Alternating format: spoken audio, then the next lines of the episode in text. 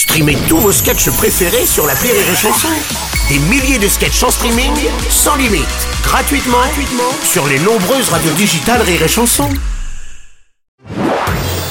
Marceau refait l'info sur Rire et Chanson. On va parler à présent euh, de ce qui se passe dans les cinémas, les hôpitaux, les trains. C'est l'inquiétante prolifération des punaises de lit qui est prise très au sérieux.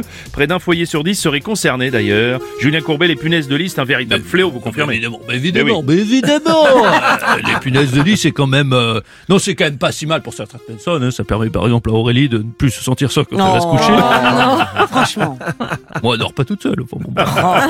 non, mais c'est très difficile. C'est très difficile de s'en séparer euh, des punaises de lit. À côté, Manuel Valls, c'est rien.